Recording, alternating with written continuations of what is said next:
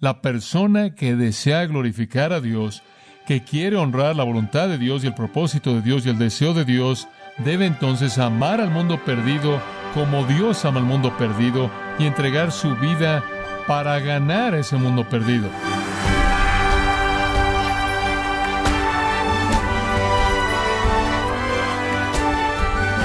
Sea usted bienvenido a esta edición de Gracia a vosotros con el pastor John MacArthur.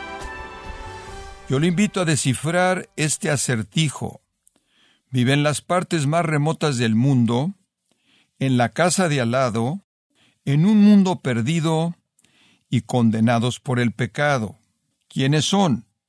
La respuesta es los no salvos, los perdidos. En el programa de hoy, John MacArthur nos muestra que los cristianos somos parte del plan de Dios para alcanzar las almas perdidas con el Evangelio de Cristo, tanto las que están lejos como las que están cerca de nosotros. Estamos en la serie Haciendo discípulos aquí en gracia a vosotros. Ese de Gordon ha escrito muchos libros pequeños, hace años titulados pláticas en silencio, pláticas en silencio del servicio, de la oración. Los leí como un joven. Uno de ellos se llama Pláticas en silencio de ganadores de almas. Y ahí tiene una ilustración maravillosa, maravillosa. Él dice que un grupo de personas se preparaba para ascender a la cumbre del Monte Blanco en Francia, en los Alpes suizos. En la tarde antes del ascenso, un guía francés bosquejó el prerequisito para el éxito. Él dijo esto, únicamente van a alcanzar la cima si tan solo se llevan el equipo necesario para subir y dejen atrás todos los accesorios innecesarios. Es una escalada difícil.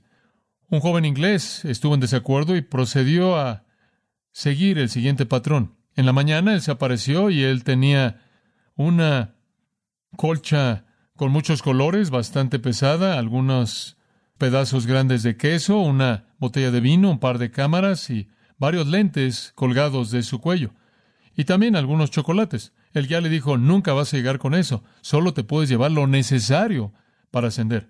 Pero era una persona muy obstinada y él se fue al frente del grupo para probarles que podía hacerlo. El grupo entonces siguió bajo la dirección del guía con tan solo lo indispensable y camino a la cumbre del Mont Blanc comenzaron a darse cuenta que ciertas cosas se quedaron atrás. Primero, una colcha de muchos colores, después algunos pedazos de queso, una botella de vino, equipo de cámaras y algunos chocolates.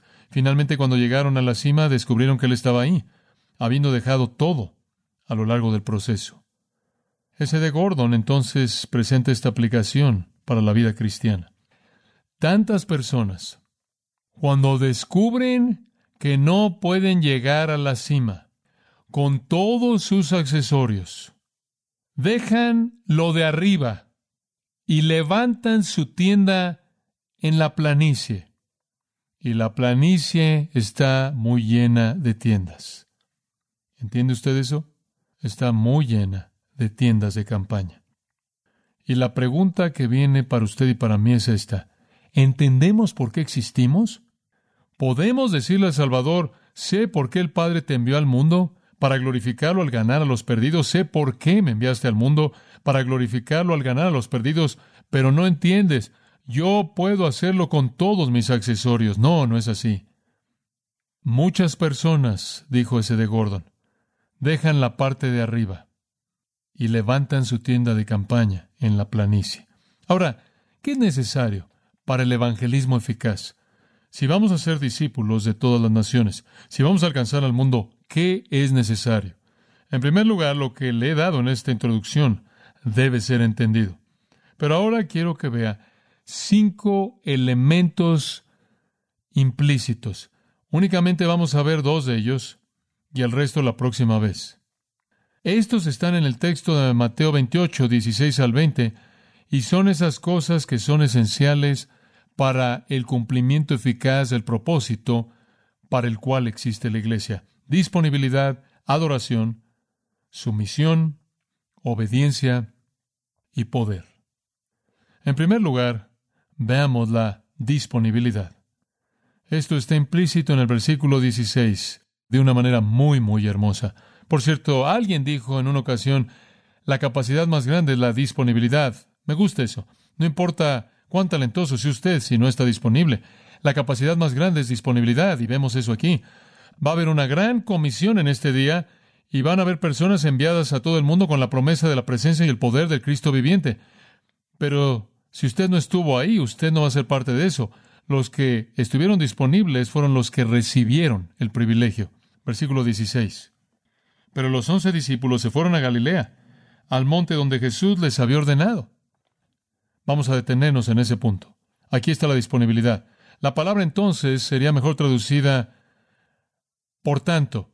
Es un conector simple, reflejando la respuesta de los creyentes a la instrucción de Jesús. Allá atrás en el capítulo 26, versículo 32, él dijo, Cuando resucite de los muertos, iré delante de vosotros a Galilea. Después de que él fue resucitado de los muertos, observa el versículo 7 del capítulo 28, el ángel le dijo a las mujeres, Él va delante de vosotros a Galilea, ahí lo veréis. Cuando Jesús le apareció a esas mismas mujeres, más adelante en el versículo 10, Jesús les dijo, Idle a decir a mis hermanos que vayan a Galilea, ahí me verán. En otras palabras, antes y después de la resurrección. Jesús dijo que él se reunirá con los discípulos en Galilea. Él estaba llamándolos para reunirse ahí con el propósito de comisionarlos para alcanzar al mundo. Se les dijo entonces, antes de su muerte y después de su resurrección, que debían estar ahí. Y sin duda se esparció la información más allá de los discípulos a otros que creyeron en Jesucristo y todos estaban ahí congregados, como veremos en ese monte, en ese día designado. Ahora, no tenemos conocimiento específico de cómo Jesús les comunicó el tiempo y el lugar, qué día y qué monte, no sabemos. Simplemente dice aquí que fueron a Galilea, al monte, el texto griego dice, el monte específico que Jesús mismo había designado. La forma verbal indicando ahí que fue a su propia discreción y a su propia voluntad que Él designó cierto monte para reunirse con ellos. No sabemos cómo el mensaje les fue comunicado, pero así fue. Ahora, ¿cuándo sucedió esto? Obviamente fue después de su resurrección, obviamente el día de su resurrección, Él vio a las mujeres, Él fue por el camino de Maús, vio un par de otros discípulos, vio a los discípulos esa noche en el aposento alto, los vio ocho días después, una vez más en el aposento alto, entonces habrá sido por lo menos después de ese octavo día. Después de ese octavo día, cuando los discípulos lo habían visto, necesitaban cierta cantidad de tiempo para viajar al norte de Galilea, quizás una semana. Cuando llegaron a Galilea en Juan 21 los vemos pescando y parece que de hecho han regresado a su profesión antigua. Estaban en una barca, bien pudo haber sido la de Pedro, como si estuviera otra vez comenzando a trabajar en lo que hacía antes, realmente no sabiendo qué esperar en el futuro del Señor aunque se le había dicho que fuera a Galilea y esperara que el Señor viniera. Entonces los discípulos tuvieron tiempo de regresar, en cierta manera restablecer su empresa de pesca. Estuvieron ahí en la barca, recuerda que Jesús vino, no pudieron pescar nada, Jesús les mostró que tenía control de los peces, los llamó a la playa, le preguntó a Pedro si lo amaba tres veces, después los comisionó para servir y alimentar a sus ovejas. Entonces el Señor ha tenido todas estas diferentes reuniones, los primeros ocho días en Jerusalén, quizás una semana para ir al norte, eso quizás lo colocaría 15 días, quizás tres o cuatro días en cierta manera para que se establecieran en la pesca, quizás 20 días después para cuando esto sucede. Ahora sabemos en Hechos 1.3 que dice que Jesús se apareció vivo mediante muchas pruebas indubitables a lo largo de un periodo de 40 días. Entonces, es en algún punto entre 20 días quizás y 40 días que esto ocurre sería al final de los 40 porque la última aparición fue en el Monte de los Olivos, en donde él había ascendido y el Monte de los Olivos está fuera de Jerusalén. Habrían tenido que tener otros cuantos días para regresar ahí, entonces, en algún punto entre 20 y 35 días después de su resurrección, pero todavía con tiempo para regresar a Galilea y verlo ascender, Jesús entonces llama a este grupo de personas para reunirse para esta comisión muy especial. Ahora dice usted, ¿qué grupo de personas es este específicamente? Yo creo que es el grupo de personas indicado en 1 Corintios capítulo 15 versículos 6 y 7, en donde dice que más de 500 hermanos lo vieron en una ocasión. Aquí está esta reunión en Galilea con más de 500, que esa ha sido la postura coherente de maestros bíblicos a lo largo de los años, y veo que ese es muy exacto. Ahora, solo nos dice en el versículo 16 que los once discípulos estuvieron ahí porque, claro, eran clave para el punto. Solían ser llamados los doce, pero con la apostasía, la deserción y muerte de Judas, quien se fue a su propio lugar, como dice Hechos 1.25, ahora son reducidos a once y llegan a ser conocidos como los once. Pero esta reunión con Jesús no estuvo limitado a ellos, porque en el capítulo 28, versículo 7, el ángel le dijo a las mujeres, Él va delante de vosotros a Galilea y lo veréis, he aquí os lo he dicho. Entonces fue para los once, fue para las mujeres y para el resto de los creyentes y discípulos en Galilea que iban a ser comisionados para esta responsabilidad de alcanzar al mundo. Los 500 en una ocasión que lo vieron como se registra en 1 Corintios 15, 6 y 7. No hay razón para que Jesús vaya hasta Galilea para tener una reunión con tan solo los once discípulos. Él se había reunido dos veces con ellos en Jerusalén. Si quería otra reunión con ellos, él pudo haberlo hecho. El mandato aquí dado de ir y hacer discípulos de todas las naciones no conoce jerarquía alguna. Ese es un mandato a toda persona, sea usted apóstol o no. Encaja con todos aquellos que aman y siguen a Jesucristo. Y ciertamente nuestro Señor habría querido presentar esta comisión al grupo más grande posible, y el grupo más grande posible habrían sido los 500 congregados en Galilea, porque habían tantos más creyentes en Galilea que en Jerusalén. Dice usted, ¿cómo sabes eso? Porque en Hechos capítulo 1, versículo 15, cuando los creyentes en Jerusalén se reunieron para esperar al Espíritu Santo, solo habían 120 de ellos en el aposento alto. El número de discípulos en Jerusalén era mucho más pequeño, la hostilidad era mucho mayor, y el dominio del ministerio de Cristo había ocurrido en Galileo, en donde los corazones eran mucho más abiertos. Él vino en Mateo 4 como luz a los gentiles, al área de Galilea conocida como Galilea de los gentiles. Él vino a esa región primero para presentar su mensaje y entonces la mayoría de los creyentes estaban ahí. También Galilea habría sido un lugar apropiado, no solo por el número de creyentes, sino debido a que estaba aislado, lejos de la hostilidad de Jerusalén y debido a que fácilmente habrían encontrado un lugar en donde habrían tenido privacidad en muchos de los costados o laderas de los montes alrededor del mar. Entonces proveía el grupo más grande de discípulos, el aislamiento más grande, la seguridad más grande y el lugar apropiado, porque era un lugar en donde muchas naciones vivían rodeándola. El lugar correcto para decirle a la gente para que fueran a alcanzar a todas estas naciones con el Evangelio. Y entonces los once están ahí, yo creo que las mujeres estuvieron ahí, y creo que el resto de los discípulos de Jesús que creyeron en él en la región de Galilea estuvieron ahí también. Y estuvieron en el monte en donde Jesús los había designado, los había citado. No sabemos qué monte fue, pudo haber sido el monte de la transfiguración, pudo haber sido el monte de gloria, que se volvió el monte de resurrección, y el monte de la comisión. Pudo haber sido el monte en donde él enseñó el sermón del monte, pudo haber sido el monte en donde él alimentó a la multitud, o el monte a donde él iba con frecuencia a orar, pudo haber sido cualquier monte, realmente no sabemos, pero se vuelve un monte sagrado por lo que sucede aquí, conforme más de 500 de ellos, con todas sus debilidades y confusión y dudas y temores y preguntas, están congregados, están reunidos. No son las más grandes personas en el mundo, no son las más capaces o las más brillantes, no son las más experimentadas, pero están ahí. Y eso debe ser reconocido. Están disponibles y eso es lo que me encanta de este versículo. Eso significa listo para el servicio. Todo en este punto se concentra en el hecho de que estaban ahí. Jesús dijo, estén ahí. Y estuvieron ahí. Nos recuerda la disponibilidad de Isaías, quien después de la visión de Dios en el capítulo 6, versículos 1 al 7, dice, heme aquí, Señor, heme aquí. Quizás no sea el mejor, soy un hombre con una boca sucia, pero no veo a nadie más que se ofrece como voluntario. Creo que tus alternativas están limitadas. Heme aquí, envíame a mí. No eran los grandes y los nobles del mundo, pero eran los disponibles. Y eso es lo único que Dios quiere. Llamados, quiero decirles esto. Jamás comenzarán en su propia vida a cumplir la razón por la que usted no está en el cielo si usted, para comenzar, no está disponible. Y con eso quiero decir, su tiempo y su talento y sus dones y sus finanzas y sus recursos estén disponibles ante el Señor para ser usados como Él desea, con el propósito que Él lo ha llamado usted a cumplir. Porque estuvieron ahí, fueron comisionados, debido a que estuvieron ahí, se reunieron con Cristo, debido a que estuvieron ahí, recibieron una promesa de presencia y poder. Como puede ver, simplemente estar ahí fue crítico. ¿Sabe usted? Personas insignificantes con planes insignificantes nunca se aparecen en eventos grandes, están demasiado ocupados con lo trivial. La iglesia para ellos es algo insignificante. El lugar de la palabra, el lugar de la oración, la reunión del pueblo de Dios es negociable para ellos. No importa que la Biblia dice no dejando de congregarnos, eso no les importa a ellos. Y el problema con ellos no es que no van a alcanzar al mundo, el problema es que ni siquiera vienen para recibir sus órdenes. Me imagino que es parte de la realidad de todo predicador el darse cuenta de que cada vez que entra a un púlpito como yo, tengo un mensaje que no es solo de la Biblia para la congregación, sino que viene de mi corazón. Me dio tanto gusto el otro día que alguien se me acercara, un joven a quien respeto mucho, y me dijo, quiero que sepas que he oído todo mensaje que has predicado en tu serie entera de Mateo. No me he perdido ni uno. Bueno, supongo que ese sería el sueño de un predicador, no porque el predicador quiere caerle bien a la gente por lo que dice, sino porque él entiende cuán importante es que entiendan la palabra de Dios. Estas personas estuvieron disponibles, estuvieron ahí. Tiene usted que hacerse esa pregunta para comenzar. Digo, ¿está usted en el lugar para recibir las órdenes? ¿Está usted disponible? ¿Está dispuesto a decir no a todo lo que usted posee y el tiempo que usted piensa que es de usted, si el Señor dice que es de Él, realmente he estado examinando mi propio corazón en esto y confío que usted lo hará también. Hay un segundo principio que simplemente quiero mencionar. No necesita ser explicado mucho.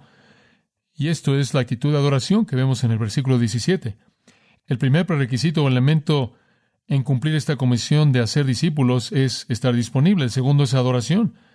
Y esto es cuestión de enfoque, es cuestión de enfoque, dice en el versículo 17, y esto es absolutamente maravilloso. Así aparece en el versículo. Y cuando lo vieron, lo adoraron, pero algunos dudaban. Me encanta eso, creo que es tan honesto.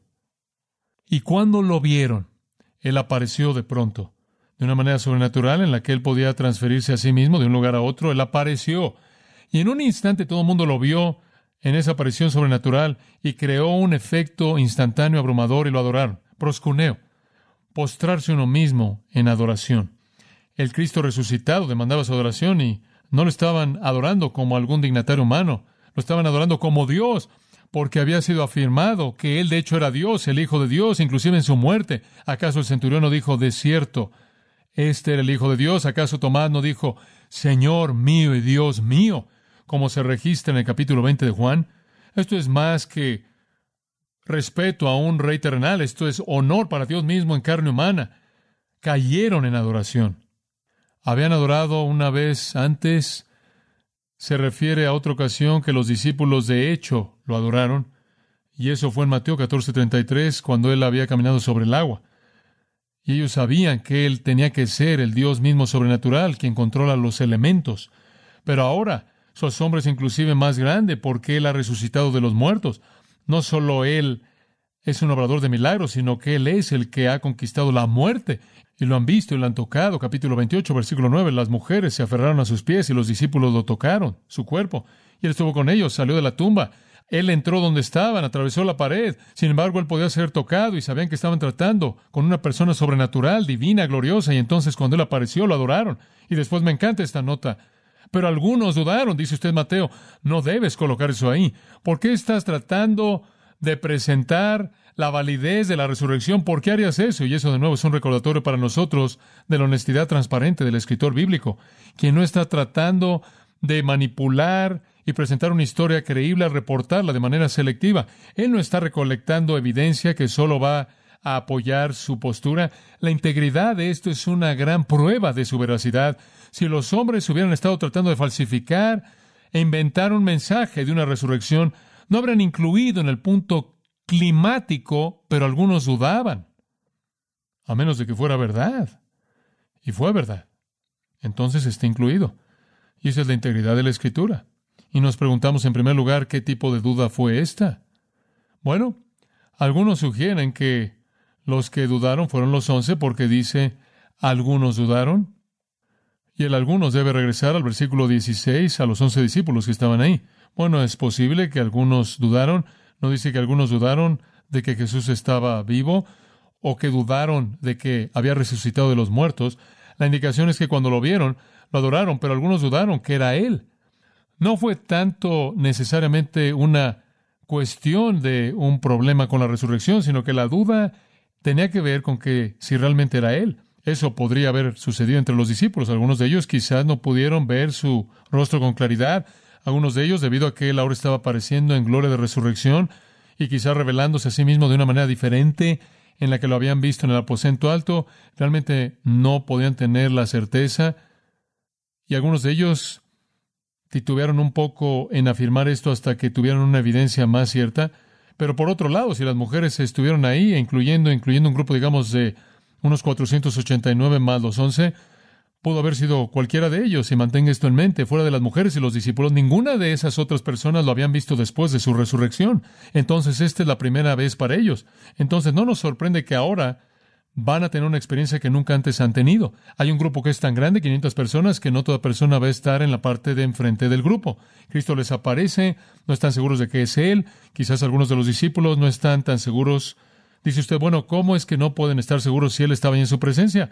La respuesta viene de una manera muy maravillosa el principio del versículo 18 y dice, y Jesús, auristo activo participio, se acercó, lo cual nos indica la causa probable de su duda, que Jesús en su aparición apareció a una distancia. Y no fue sino hasta que se acercó a ellos y comenzó a hablar que esos que dudaban iban a disipar su duda. Entonces las dudas posiblemente pudieron venir de aquellos que eran discípulos, pero no podían estar todavía seguros de que este era Jesús porque él estaba lejos, o pudo haber venido de aquellos que nunca, jamás lo habían visto en gloria de resurrección, y no era para ellos tampoco hasta que se acercó que pudieron identificarlo como el que sabían que era Jesucristo. Pero es tan hermoso que el escritor incluye esto porque es tan natural y tan verdadero y tan genuino y un indicador tan convincente de la validez de la escena misma. Entonces, al principio dudaron, pero conforme se acercó, la duda se disipó. Dudar del Hijo de Dios y adorar al Hijo de Dios se menciona en el mismo versículo, en otro incidente que mencioné antes en Mateo 14, cuando Jesús caminó sobre el agua y visto a distancia, dudaron. Cuando se acercaron, creyeron y lo adoraron. Y esas personas, quienes en este punto en particular inicialmente dudaron, sin duda alguna disiparon su duda, conforme Jesús se acercó, su duda se volvió en fe llena de confianza y se borró y sin duda se sintieron avergonzados, como toda persona que duda cuando el vapor de la duda ha sido disipado por el Hijo del Dios vivo brillante. Pero quiero que vea esto, adoraron. Eventualmente, creo que todos lo hicieron, adoraron. Ahora amigos, eso es esencial. Estamos hablando de alcanzar un mundo perdido. No estamos hablando simplemente de que todo el mundo salga corriendo por la puerta y vaya por la calle y haga lo que pueda. Lo que estamos diciendo es que hay algunas cosas que son parte del cimiento. Hay una actitud que dice, estoy disponible, Señor. Lo que tú quieres que haga, haré eso. Me puedo acordar ahí en una autopista, cuando tenía unos 17 o 18 años de edad, estaba ya acostado en una autopista, acababa de ser expulsado de un auto que iba a 120 kilómetros por hora y me derrapé por varios metros sentado y todavía quedé con vida y estaba acostado ahí al lado de la autopista y de mi corazón salió este clamor a Dios, oh Dios, sé que estás en control de mi vida, gracias por salvar mi vida y lo que tú quieres que haga, eso es lo que quiero, estoy disponible. Oro a Dios porque no tenga que llegar a ese punto para muchos de ustedes, pero para mí así fue. Pero Dios busca un corazón disponible cuando usted está ahí, en el lugar designado, en el tiempo designado para oír las órdenes del que las va a dar. Y la segunda cosa es un corazón adorador. Y eso significa enfoque. Y de nuevo regresamos a esta idea entera de dónde está su enfoque. Adorar simplemente significa estar concentrado en Cristo. Las mujeres se postraron y se aferraron a sus pies. Estas personas cayeron postradas ante Él. Y créame, cuando vieron al Jesucristo resucitado en ese monte ese día, nada más en el mundo hizo alguna diferencia para ellos. Dejó de importar dónde vivían y qué manejaban y cómo se veían y demás. Lo que les importaba era que habían visto al Cristo viviente y este grupo de personas, junto con los 120 más, ahí en Jerusalén, literalmente voltearon de cabeza al mundo. Y de ese pequeño grupo de testigos de la resurrección de Cristo y el Espíritu de Cristo viniendo, hay una fe mundial en Jesucristo hasta el día de hoy, de la cual usted y yo somos herederos. Y no sucedió debido a personas comprometidas a media, sucedió debido a personas que adoraron a Cristo en el sentido de que tenían una lealtad y devoción sin distracciones hacia Él en donde todo lo demás era insignificante en comparación a su devoción a Él. Cuando adoramos al Señor Jesucristo, nos colocamos en el lugar en donde estamos disponibles y somos capaces. El corazón entero concentrado en Cristo, el afecto entero concentrado en Cristo, la mente entera concentrada en Cristo. Todas las metas están concentradas en Cristo. Él es todo en todo. Él llena nuestro pensamiento y nuestras intenciones. Y pasamos nuestros días y nuestras noches pensando no en cómo podemos mejorar para nosotros mismos, sino cómo podemos exaltar su nombre bendito. No cómo podemos estar más cómodos como cristianos, sino cómo podemos ganar a los perdidos sin importar qué tan incómodo sea para nosotros. Entonces, ¿dónde está su enfoque? ¿Está usted disponible? ¿Es usted un adorador? Y con eso no quiero decir vitrales y música de órgano y aparezcas el domingo. Lo que quiero decir es que usted enfoca su intención y propósito entero en la vida en Cristo. Digo, es tan elemental significa ser controlado por el Espíritu Santo, quien es el único que puede causar que usted llame a Jesús Señor. 1 Corintios 12.3 dice, mi vida está controlada por el Espíritu. Todas mis posesiones, todo mi tiempo, toda mi energía, todo mi talento, todos mis dones, no solo significa que soy controlado por el Espíritu, sino significa que estoy sentado en la palabra, porque la palabra es donde Cristo es visto. Usted ve su gloria en la palabra. Salmo 1 dice que un cristiano que da fruto es aquel cuyo árbol está plantado junto a río de aguas. Quien da fruto a su tiempo es el que medita en la palabra día y noche. La vida centrada en Cristo, la vida que adora, es una vida que cede al Espíritu de Dios y está centrada en la palabra de Dios y como consecuencia está limpiada del pecado. Examíname, oh Dios, y conóceme. Pruébame y si en mi camino de perversidad y guíame en el camino eterno, dice el Salmo 139, 23 y 24. Y David clamó en el Salmo 51, límpiame, lávame, hazme limpio. Y después dijo, entonces abriré mis labios. En otras palabras, ni siquiera voy a empezar a tratar de hablarle a otros de ti hasta que mi propia vida esté bien. Y entonces una vida de adoración significa una vida controlada por el Espíritu Santo, una vida centrada en la palabra de Dios, una vida limpia de pecado. Y es ese tipo de adorador verdadero que concentra su atención, que comienza a quitar el queso y el vino y las cámaras y el chocolate y dice, voy a quitarlo de arriba, no voy a levantar mi tienda de campaña en la planicie. Me voy a quitar lo que necesito quitarme para llegar a la cima y aprovechar al máximo lo que puedo ser por causa del reino de Cristo.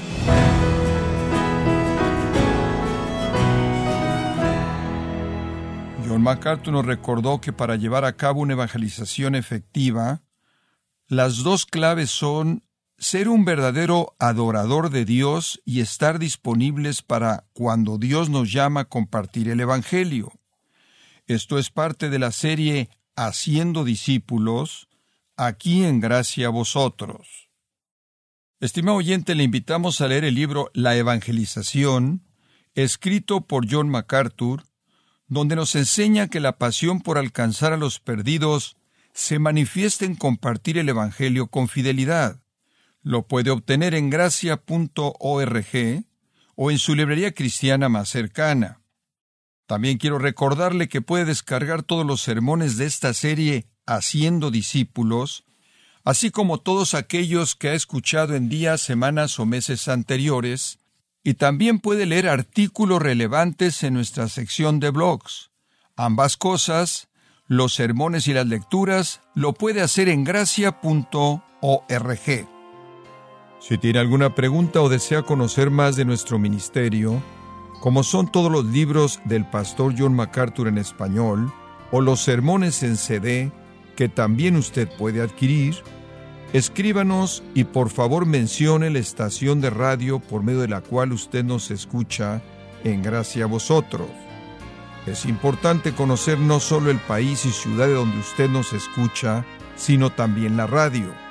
Para quienes contactan nuestro ministerio por primera vez, pueden solicitar una copia del mensaje de promoción sin costo alguno, un mensaje por oyente únicamente.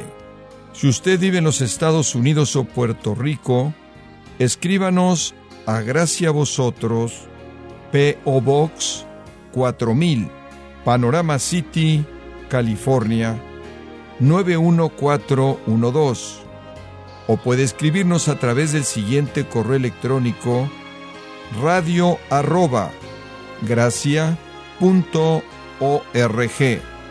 Le damos las gracias por su tiempo y sintonía en nombre del pastor John MacArthur y del personal. Y le comento que estamos orando para que Dios continúe extendiendo su gracia en usted mientras nos acompañe en la próxima edición para continuar desatando la verdad de Dios un versículo a la vez aquí en gracia vosotros.